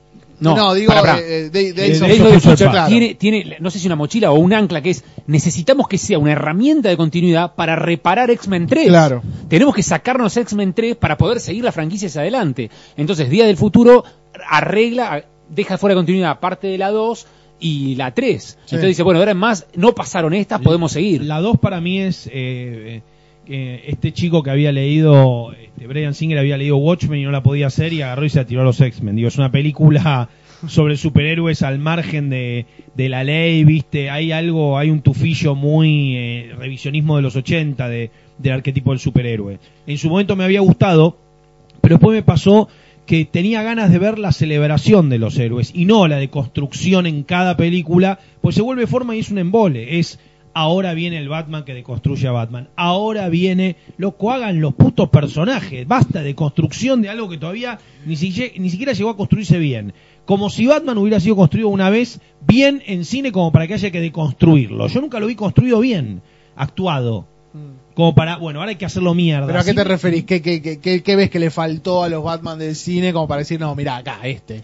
Yo voy a decirlo eh, como lector de Batman, como una persona que tiene tres pisos de cómic de Batman. Batman no es el de Christopher Nolan.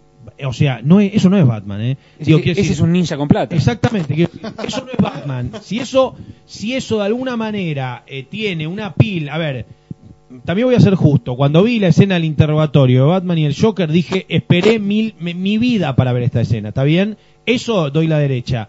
Pero ese tipo no es Batman, no es eso Batman. Pero ¿sabes por qué no es eso? Porque ni siquiera es tan serio Batman. Entonces digo, cuando empezamos esa discusión, ¿pero qué es Batman entonces? Y Batman es un poco eso, es un poco eh, lo- eh, las cosas graciosas de la Silver Age, es un poco el detective, que es algo que, que difícilmente se ha plasmado. Todavía no había Batman usar la cabeza. En- En, las películas de Nolan, Batman no descubre nada. No usa una de la cabeza. Tiene a Alfred y a Fox que le tiran data. Pero él no descubre una pista. Pelea contra Bane, pierde y vuelve exactamente igual. No se le ocurre un artilugio para intentar ganarle. Man, peleaste contra un grandote, te rompió la espalda, te curó la espalda y volvés. Sos un imbécil. Trae un aparatito, algo. Usa Claro. la cabeza una vez. No, va y pega, va y pega. En toda la película va y pega. No descubre una pista, no inventa nada, no se le ocurre nunca nada. No, y fíjate, digo que más allá de no descubrir, hay pocas eh, situaciones del Batman. A ver, Batman también tiene el traje que tiene y la presencia que tiene y el manejo del sigilo que tiene para poder espiar. Digo, ¿cuántas veces en las historietas Batman apoyado en la azotea, espiando una ventana, pensando lo que está viendo, entrando eh, sigilosamente a un estudio, a una casa, un consultorio, revisando papeles, tomando nota, robando? ¿Cuán- Eso no lo hizo nunca. No hay una imagen de él pensando. Digo, en la noche aparece para cagarse a palo con alguien y no tenés, no tenés eso, no tenés esa cosa canónica que es tanto tenés en la serie animada. En la serie animada se, eh, eh, se aburre de entrar a, eh, ¿cómo se llama? Este, fábricas de noche, a entrar por el techo, a, a aparecerse en la, en la casa de gente como si fuera Drácula para hablarle a un tipo en el medio de la noche. Digo, y eso es Batman. Y eso todavía no lo vi en el cine. Claro, claro, claro. Bueno, eh, como para ir cerrando este bloque, bueno, ahora se va a estrenar Los Cuatro Fantásticos, con Diego hablamos antes un poquito. ¿Se desconfía de la, de la película que está por estrenarse y que se separa tanto del origen clásico? ¿O todavía uno dice, no, capaz hacen algo bueno? ¿O ya uno entra al cine mal predispuesto? No, no van, a la, no van al espacio, a la mierda. Bueno, mira, con Superman Batman ya porque Ben Affleck sea Batman ya le están tirando mierda. O sea, dicen, no, este no es Batman, nunca lo será, no se parece Sí, al sí. del cómic.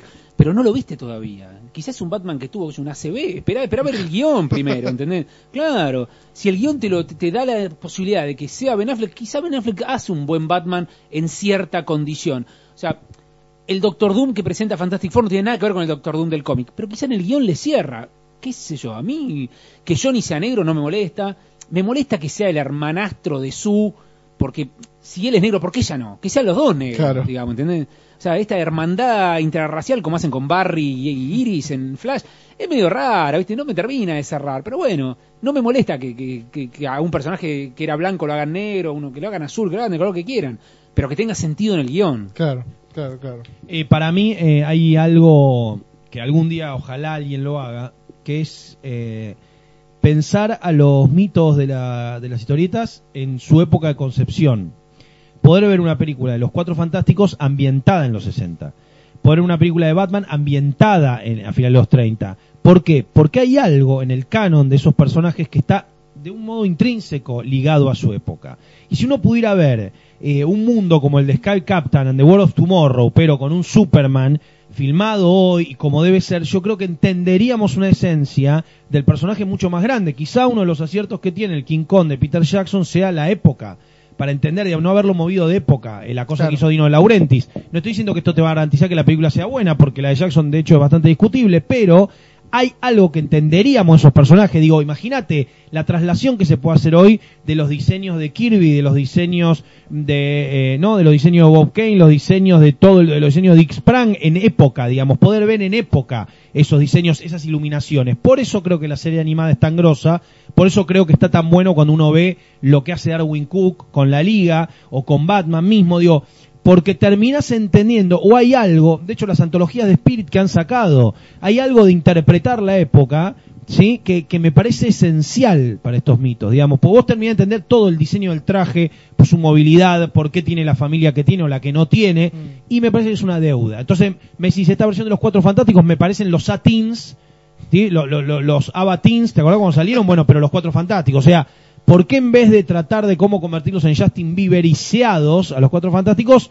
hacer esto? Que uno vea un laboratorio, que uno vea al Doctor Doom así, al Doctor Doom, a ese Doctor Doom.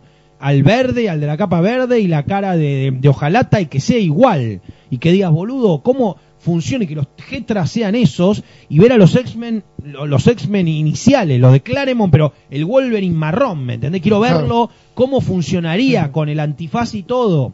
Suena medio raro, pero yo creo que hay algo ahí, hay una deuda estética para terminar de entender esto que ojalá algún día alguien piense algo similar. Para mí los estudios no tienen huevo de mostrar superhéroes y villanos verdaderamente luqueados como superhéroes y villanos de los cómics. Dicen, la gente no les va a creer, para la gente van a hacer cosas de nenes. Entonces hay que tratar de que los villanos no tengan pinta de villano. Vos te fijás en los cómics de Marvel, el único, en las películas de Marvel, el único villano, verdaderamente villano que uno puede decir se parece exactamente al del cómic es Cráneo Rojo. Sí, está Los demás son todos tipos humanos normales. No tienen eh, el look de villano demente, psicópata de No, Stan pero, Lee. pero aparece de repente la visión, ¿sí? Aparecen de repente, bueno, los Vengadores ni hablar, son, eh, cada uno tiene su... Sí, pero fíjate que no le- lo más po- la mayoría del tiempo están sin las máscaras. Capitán América y Iron Man casi no usan las máscaras. Sí. Porque si usan las máscaras son superhéroes. Si no, son actores interpretando papeles que la gente puede comer, pero al superhéroe no se lo come. Yo creo que eso es por ego de los actores igual, ¿eh? Eh, Creo parece que eso es... A mí me Eso Robert Downey diciendo, no, papi, no, no, esta, este combate... carita, esta Claro, carita. que Robert Downey no está en ningún puto combate, sino, no le, digamos, filma ese plano adentro De la de la, cara. la careta hablando con Jarvis y después no aparece nunca más. A mí me da mucha gracia eso. Para mí hay, hay medio, medio, mitad de esto que decís vos, Diego, y mitad de ego de los actores. Me acuerdo del Spider-Man de, Tobey Maguire que todo el tiempo se le rompía la Sí, máscara para, como para verle la cara a él. Yo me acordaba cuando salió Capitán América 1 que, que se celebró mucho eso, ¿no? La decisión de hacer al personaje en la época en la que nació verdaderamente como Y muy, muy difícil, es indivisible. Menos mal que no lo adaptaron a una pelotudez tipo intervención en Irak. digo, Claro. que podría haber sido, que podría haber sido totalmente. ¿eh? Sí, Me sí, acuerdo, esto también, una infidencia, pero eh, Nicolás López, el director chileno de Santos de Promedio Rojo, tuvo la oportunidad de entregar un pitch para Watchmen eh, mucho antes, cinco años antes de que Snyder haga, haga su versión. ¿Sabes lo que le pedían del estudio de Warner? eh? Le pedían que no sea de época, ¿sí? Que no haya backstory, o sea, no podía haber flashback, arrancaba Watchmen y Nico López, que publicó después este tratamiento, esto lo pueden buscar en un blog que tenía él, yo no sé si lo habrá sacado, pero está, figura el tratamiento que entregó, empezaba con el Doctor Manhattan frenando los aviones del ataque al World Trade Center. Gigante, digo, un genio como López, ¿no? Porque si te dicen eso, vos decís, no, es imposible, y de repente te sale con eso López y decís, ah, boludo, mirá el Claro. pibe lo que inventó. Y así empezaba el tratamiento de él. La primera escena de la película era esa. Bueno, Deux Machina, el cómic, em- empieza o te marcan todo el tiempo que él se convierte en superhéroe cuando frena el ataque a las Torres Gemelas. Sí, sí, sí, sí, sí, sí. Bueno, me acuerdo del el- el- ese primer teaser de Spider-Man, que era un helicóptero Sí, al claro. cual él atrapaba entre las dos torres gemelas. Pero lo de Manhattan en las torres gemelas hubiera sido una genialidad. Bueno, muy bien. Eh, con esto terminamos el primer bloque. Vamos a un tema y después volvemos con las recomendaciones.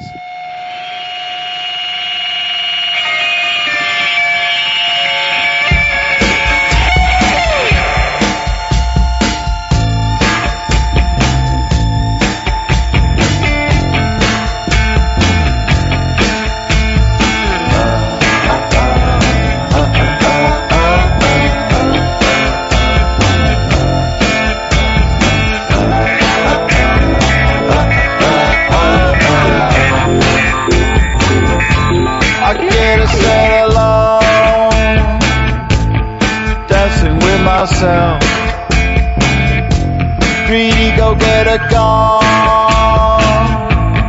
luxury stuff. I'm seedy and the ho dancing with myself. I get into my bed, I do it to myself.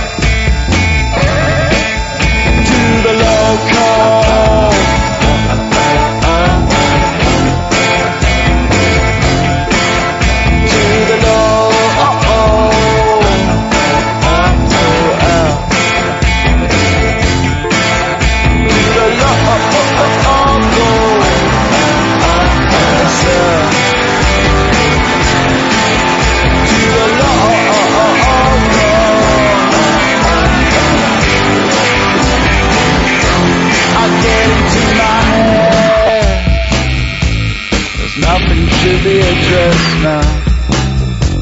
There's nothing to get up about. Cause we do it all the time. The shepherd shepherdess undone, she's done it all again. I get ready to go. The green go-getter come. Be going to the local.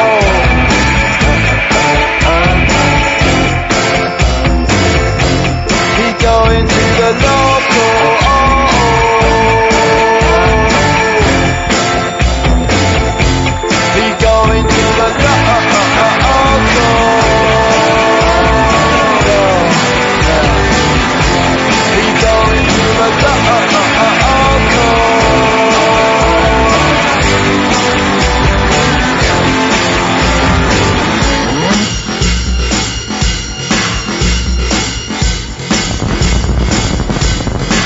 Many Western man. top bottom left undone. Imperious design, the peddlers of luxury. A greedy go-getter in the sky bar. She on her own. She get ready to go. She dancing with herself dancing with a girl.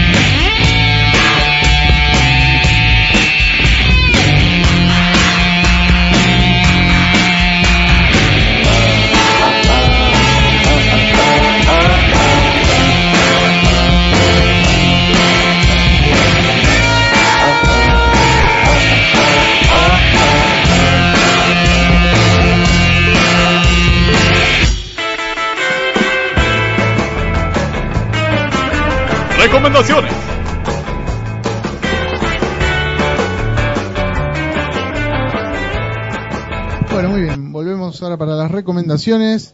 Seba, ¿querés arrancar vos? Sí, quiero arrancar. Estuve leyendo muchas cosas. Voy a tratar de acordarme que estuve leyendo, pero así rápidamente te digo que leí las aventuras de Rocketeer, Stevens, 1982. eh, unas portadas memorables. Tengo entendido que Bruce Timm arrancó su carrera eh, haciendo asistencia, coloreando. Eh, me- medio que menciona como su mentor a Stevens en relación al color. Eso debe haber sido en paralelo a los laburos que hizo en He-Man.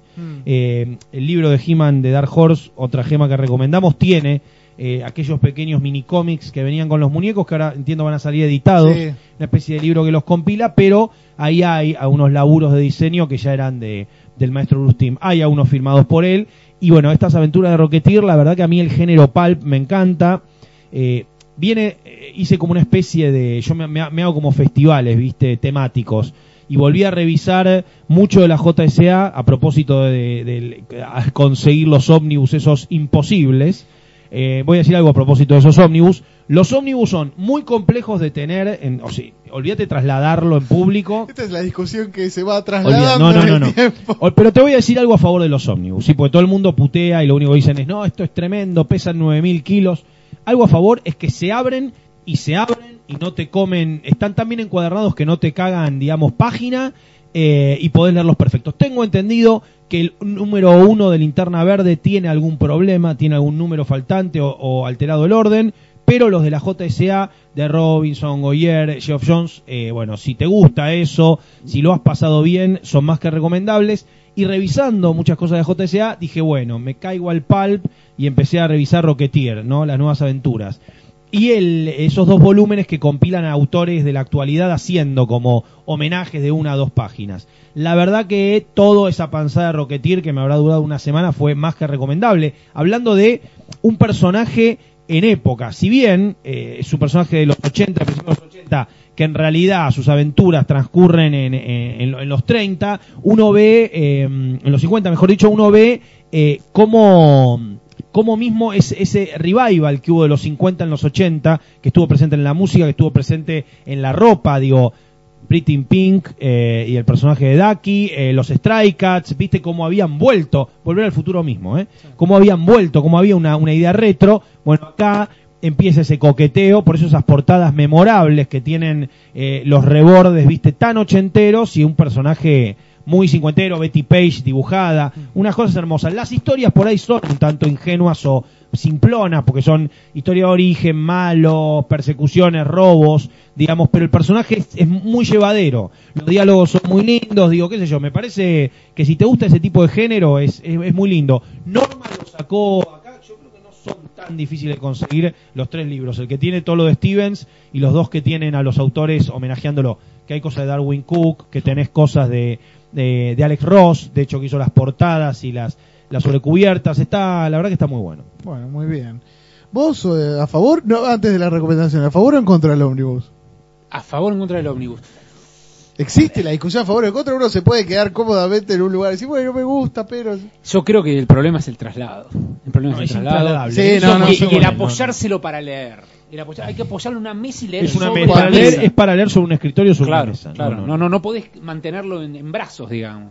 Yo creo, a mí me gustan mucho los ómnibus. Yo creo que la gran ventaja del ómnibus es eh, lo lindo que queda, que Andrés siempre dice, es una historieta, no un objeto de decoración. Pero me parece que como objeto de decoración es lindo. Y aparte es práctico para el que tiene la biblioteca Sí, bueno, atiborrada. entonces tenés que tener el ómnibus para mostrar y los cómics para leer. Claro, sí. El tema que no lo, claro, no lo puedes Igual, mira, tengo un subtema un segundito antes de la recomendación de Diego, que la estamos posponiendo un poco.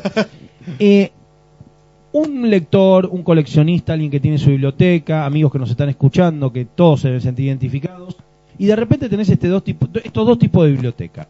Aquel que fue armando a lo largo de su vida esa biblioteca, esa colección, entonces están aquellos números de los 90 hechos mierda, aquellos números de la infancia pegados con cinta de scotch, aquel primer viaje a Estados Unidos o aquel tío que viajó, aquel, entonces uno ve la vida de la persona o quien ha ido renovando todo eso y es de plástico. Todo es nuevo.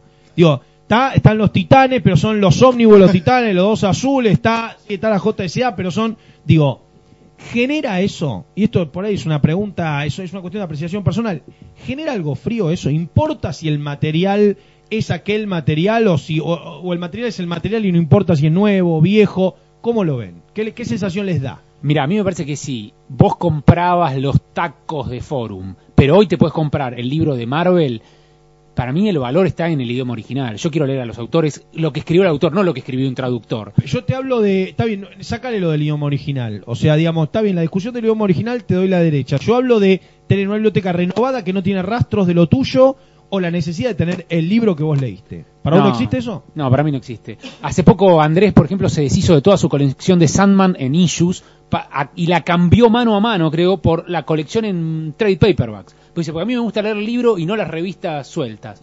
La revista suelta tiene la publicidad, pero la- también por otro lado la revista suelta tiene el correo que quizá aporta. qué sé yo, a- eso es una discusión. ¿Por qué deshacerse de las revistas que leíste en los 90 si- porque ahora te dan el libro todo junto?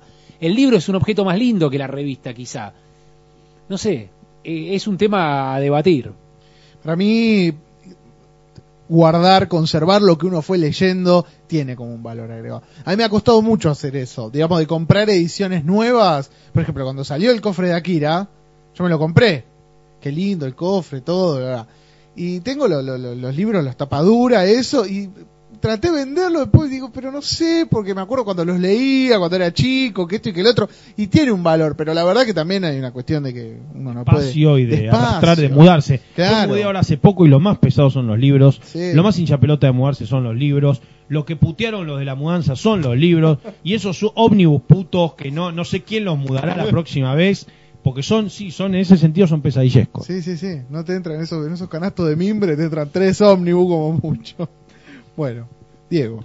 Mira, yo estuve leyendo y dentro de lo que leí rescato todas cosas, casi todas, de autores argentinos. Mira, me gustó Lo peor de Maitena, que es una recopilación de trabajos de Maitena anteriores a Mujeres Alteradas y que trae Chistes. no, son generalmente historietas. Tenés casi todo lo de la fea, eh, tenés el langa, to- todo como los personajes de la sexo-humor ilustrado, Barrio Chino que salían en La Fierro, cosas muy lindas. an- Jóvenes ya en ese Sí, entonces, sí. veintipocos. Sí. Son sus primeros laburos así, coqueteando con la aventura. Está muy bien. Con el primer humor. Después me gustó mucho la nueva edición de Gustavo Sala con su bife angosto 4. Mm. Muy bueno, me sigo divirtiendo con el gordo. A pesar de que ya lo conozco, el humor de él, todo, suma, suma. O sea, cada chiste que lees te hace acordar a cosas graciosas. Sí, sí. Es un constante tiroteo de ideas Cambio, cambio, divertidas. sí, me gusta tan biónica, por favor, quiero cambio. Claro, claro. No, no, no, no parás de divertirte. A pesar de que vos ya sabés que eso va a haber un sorete que habla, va a ser una pija que habla, va a ser un culo, no importa. Diga lo que diga, va sumando. Y el primer chiste quizá no te causa, pero el segundo ya te afloja. Y el tercero, y el llega un momento que te reís porque la sumatoria de eh, boludeces cómicas que tira en cada tira es impresionante. Me gustó mucho de Oswald y Sánchez Abulí, un libro que se llama La nieve y el barro, ambientado en una época medieval, con gente toda muy gris. Vos no sabes nunca quién es el bueno, eh, la, la historia va pasando de personaje en personaje, muy interesante. Después de Juan Sáenz Valiente salió Sudestada, que es un cómic rarísimo y buenísimo, más allá de los grandes dibujos de Juan. Un guion muy, muy extraño, pero atrapante, que no te deja un segundo. ¿De qué va más o menos? Mira, la historia es un personaje que de repente, por X motivo, empieza a espiar a una mina que se va a una isla del Tigre a bailar en bolas. Y de repente viene la sudestada y sube el río y queda atrapado en esa casa con esa mina. Y toda su vida de ser un tipo de mierda, de un hijo de puta, se ve modificada por su relación casi oculta que tiene con esta mina que está bailando en bolas en el Tigre. No, no quiero contar más para no, no, no spoilear, pero es rarísima la historia. Muy, muy, el personaje central que es ese hijo de puta está tan bien construido. Los diálogos son muy, muy buenos y el dibujo es un Sáenz Valiente haciendo lo que le gusta y lo que sabe y la descose. Eh, más en el humor de Sergio Langer, un libro que se llama Judíos. Son todos chistes de judíos, pero de un humor de Sergio Langer, que se plantea y dice, yo soy recontra judío y me cago de risa de todo. Y eh, es muy divertido como se ríe de los estereotipos, de los buenos, de los nazis, de los moiche, de todo. A todo le encuentra una forma, un humor muy ácido y muy negro de contar eh, humor judío, muy divertido. Y después el último viene el otro lado de la cordillera, de Carlos Reyes y Rodrigo Elgueta, un libro de tapa dura muy interesante que se llama Los días de Allende. Y te cuenta desde que Allende gana las elecciones hasta que eh, se, Es asesinado. Claro, hasta que muere eh, protegiendo la casa de gobierno y ahí encumbrado, eh, eh, atrincherado en el pequeño poder que le dieron las elecciones y que no respeta a la derecha, ni la CIA, ni nadie, y cómo todos esos días que durante el gobierno, cómo lo intentan voltear, cómo le cambian y cómo, cómo la lucha y un periodista extranjero que se hace amigo de gente de Chile, cómo él vive ese quilombo que se va formando en Chile alrededor de la figura socialista en el poder. Muy, muy, muy interesante. Bueno, muy bien. Bueno, yo eh, repito la de Bife Angosto 4, que hace poco lo leí. Eh, también me gustó mucho. Después, estoy leyendo, capaz lo recomendé en otro podcast, no me acuerdo, lo estoy leyendo muy de a poquito. Panini sacó un tomo de unas 700 páginas de Iron Fist, de todo, digamos, desde el comienzo hasta eh, la, esa serie regular donde dibujaba John Byrne, que laburaba con Claremont, donde ellos se supone que, digamos, se conocen y laburan profesionalmente por primera vez. Que, que ya salía como Iron Fist y Power Man. Están los dos Un juntos. claro, trae toda la previa, digamos, cuando empieza a salir dentro de la ¿Se antología. consigue acá? Yo creo que sí, o capaz hay que hacerlo pedir o algo. Pero son esos libros que está editando ahora Panini, Sí, sí, los gol. esos. son hermosos, eh, también con los textos que acompañan, contándote. Mm. Está bueno porque trae toda la, la primera aparición de Iron Fist. Eh, Pero prepárense, consíganlo ahora antes de que venga la serie de Netflix y explote. sí, ahí va. va. Igual falta todavía para la serie de Netflix, pero sí, ahí va, ahí se va a Han conseguir. todos reeditado por Daredevil, eh, han reeditado las horas de Miller y eso, viste No, que estén no. explotándolas al mango ahora con... No, ¿no? En Sí, Estados Unidos raro, sí, deben haber sacado un... Claro, pero sí. Pero no sacaron nada, por Panini recién. no, no, no sacó. No, pasa que se consigue. Bueno, de hecho ahora Y mucha acá gente Omni, Omni podría haber explotado algo. Yo con- creo que algo hay de Daredevil eh, sacado. un, Electra, un Yellow, un eh, Sí. Man Without Fear. Sí. algo que acompañe la serie. Pero no, no. Bueno, acá Omni sacó el- un primer tomito de Mark White. eh, Después que ahí quedó. Supongo que no se va a haber vendido bien. Capaz ahora con la serie. Estábamos viendo antes con Diego la caja que va a sacar, no sé si la viste, No, no la Seba, vi. de Secret Wars, que va a sacar Marvel en Estados Unidos, que es una caja de 500 dólares, que trae Secret Wars 1, 2 y todos los numeritos que hicieron crossover. Una caja hermosa con el material más horrible. O sea, la caja, pero la caja te, sí. te emociona. La igual, caja- ¿no? La la caja por. Es hermosa y los TPs, o sea que eso salga en tapa dura, todo con unos previos, con lo posterior, con bocetos inéditos, con toda una parafernalia alrededor de Secret Wars. No, no es Sí, sí, incomprensible. sí, como imperdonable. Después, eh, hablando de Omnibus, eh, estoy leyendo el Omnibus de Uncanny Avengers. Ya había leído todo, digamos, en, en revistas y todo. Y me parece una de las colecciones, por lo menos, digamos, más cerradita, más prolijita que hizo Marvel en los últimos años. Todo, digamos, lo de Hickman. El Omnibus trae el, el 25 números y el anual.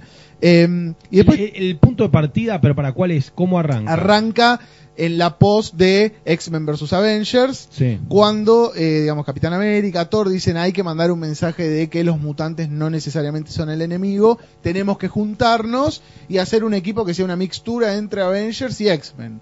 Y, y bueno, lo llaman, lo llaman al hermano de, de Cíclope, a Caos.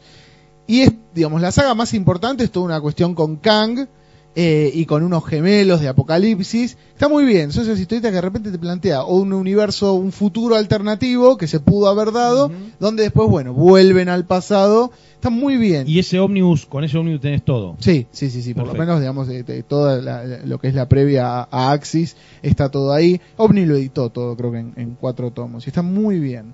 Eh, y después estoy leyendo, que me gusta mucho, Barrio, que Barrio es como la segunda parte de la trilogía de Paracuellos, Barrio y los profesionales. Estoy leyendo ahora la segunda, eh, de bolsillo. Jiménez. ¿Cómo? Sí, sí, sí, de Jiménez.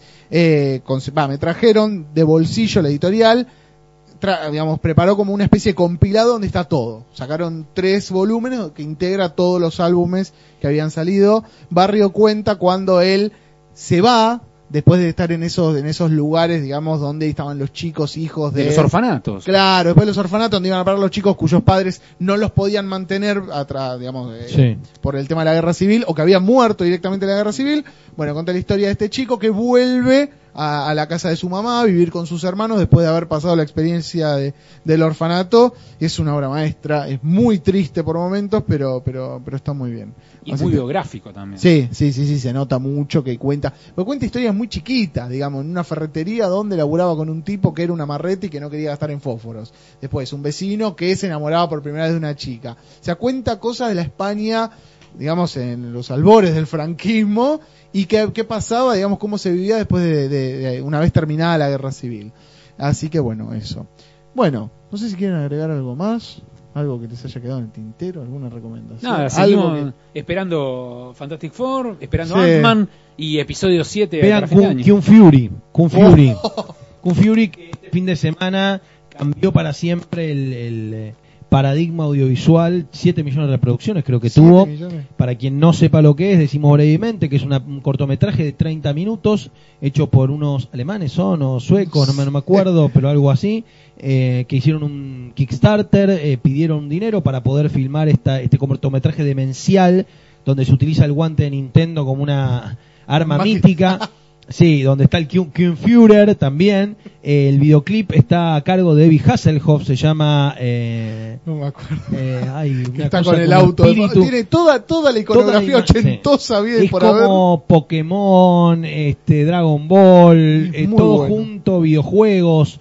Kung Fury es como el cortometraje, aparte la gente está en llamas, es increíble todo lo que apareció, de repente apareció. Sí, sí, sí. Está el clip de True Survivor, así se llama el tema, un temazo aparte con David Hasselhoff, así que vean el, el cortometraje, se puede ver en, en YouTube En de manera gratuita, en muy buena calidad y van a sorprenderse muchísimo. Sí, sí, Y sí. perdón, y otra película, entre comillas, de superhéroes que estoy esperando y que va a venir dentro de poco, no sé cuándo va a subir este podcast, es Kryptonita. Claro. Kryptonita. Eh, lo que podemos contar de Kryptonita, si tuviera el celular con batería, les mostraba el teaser. Mm. Eh, Kryptonita está terminando, terminó su Aclaremos que. Kryptonita es la adaptación de un libro claro. que tienen que leer, que De es Leo Yola. de Leo Yola, que es un gran libro, una novela cortita, se lee en tres sentadas, te lo lees. Y en base a eso se está haciendo una película. Kryptonita eh, sería una especie de what if Superman hubiera caído en La matanza. Sí, en, en Villa Domínico, ponele. Y el Superman de barrio es herido y va al hospital y lo van a buscar sus amigos y al mismo tiempo lo van a buscar por afuera, rodear el hospital sus enemigos. Y ahí como que se da una situación muy rara que se resuelve en un hospital público del Gran Buenos Aires. En el Paro y 100, que es el libro que figura en la novela, eh, que actualmente es una residencia geriátrica, es un hogar para ancianos, ahí fue rodada la película.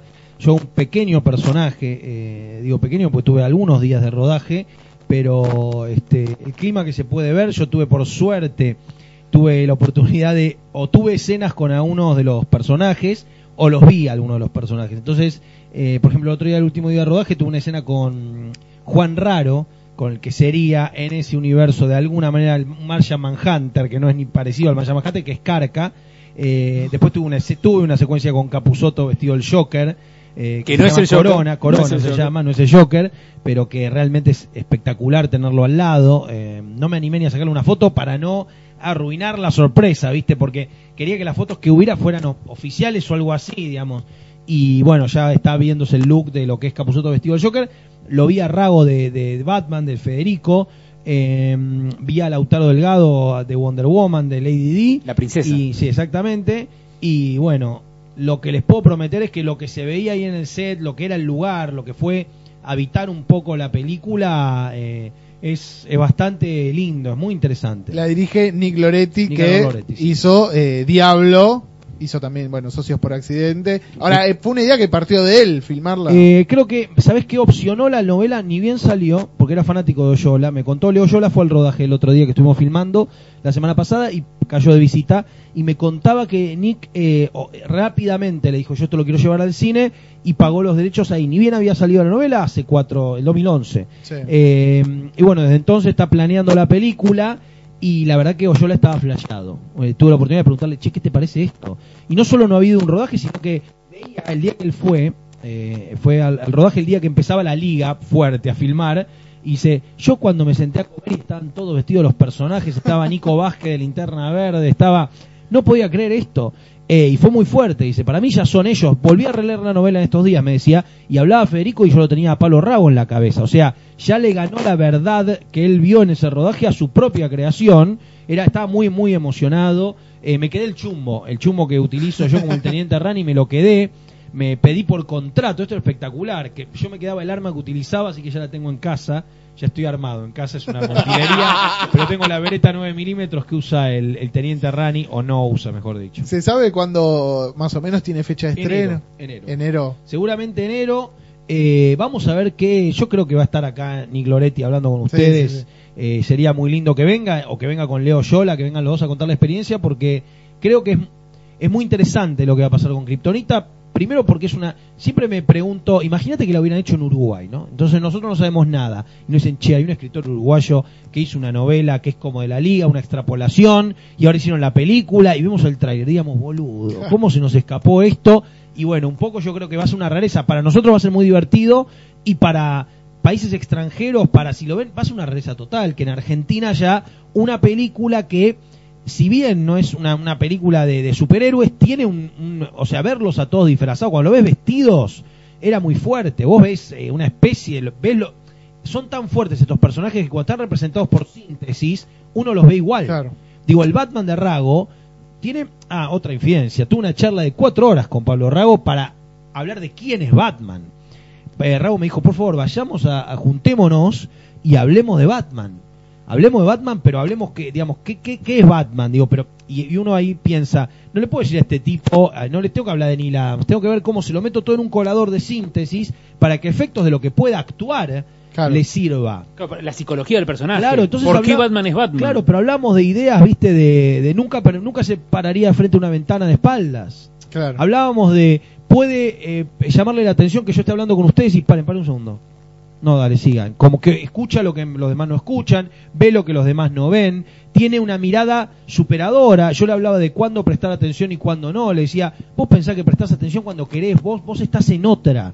Tu cabeza está funcionando en otra y hablamos mucho de la paranoia de Batman, del aspecto paranoico perseguido y, eh, y en algún punto hasta enroscado del personaje. La, la venganza constante. Exactamente. Y cómo el tipo está contenido y cómo no pavea, ¿viste? Y cómo es preciso. Yo le hablaba de elegancia. Le decía, vos sos un actor muy orgánico. Rago lo es. Digo, es un tipo que siempre es creíble. Bueno, qué difícil ser creíble cuando ese es, es contenido. Rago es muy canchero también. Digo, canchero en el mejor sentido. Es un tipo entrador. eh, afable, un tipo que te gana. Entonces digo, pensé que este tipo no es tan simpático. Claro. Es preciso. Sacarse el casco, ponerse el casco, es preciso Batman, es elegante. ¿sí? No, se le, no se le cae algo. Entonces hablábamos mucho de eso, después de hablar cuatro horas de aventuras del personaje, de contarle fue de acá hasta acá, de decirle, y fue una charla, para mí fue un, un regalo hermoso tener que hablar con un tipo para que haga eso, digo. Claro. Eh, fue, fueron cuatro horas espectaculares. La gente de la mesa al lado, pues estamos en un bar, no entendía nada. Pues estaba yo como un sacado hablándole de todos estos personajes y Pa- Pablo totalmente fascinado con esto. No es que me decía, bueno, no, que contame más, estaba enloquecido. Digo, y fue muy, muy honesto. Me dijo, mira, yo conozco lo que conozco por mi hijo y conozco lo que conozco por las películas. Bueno, olvídate todo eso, le dije, y arrancamos de cero, ¿eh? pero Claro. de cero es de cero. Bill Finger, Zapatero, el pibe, el dibujo, hasta Jim Lee, ¿me entendés? Y estuvo, la verdad, estuvo muy bueno. Bueno, bueno, ¿se consigue el libro? Kryptonita, Sí, sí, sí, sí, sí, salió se- reeditado. Se reeditó ahora para la Feria del Libro, salió una edición nueva. Bueno, los que no lo leyeron, Eh, entonces... Es fundamental conseguirlo y leerlo antes de que se estrene la película. Tienen tiempo hasta enero para leer el libro. Se Sí, lee, sí. ya te digo, en tres sentadas te lo Sí, devorás porque sí, no sí, podés sí. parar de leerlo. Bueno, así que nada, los que no lo leyeron vayan a conseguirlo. Seba, Diego, gracias por venir. Por favor. Y bueno, nos vemos en el próximo podcast de Comic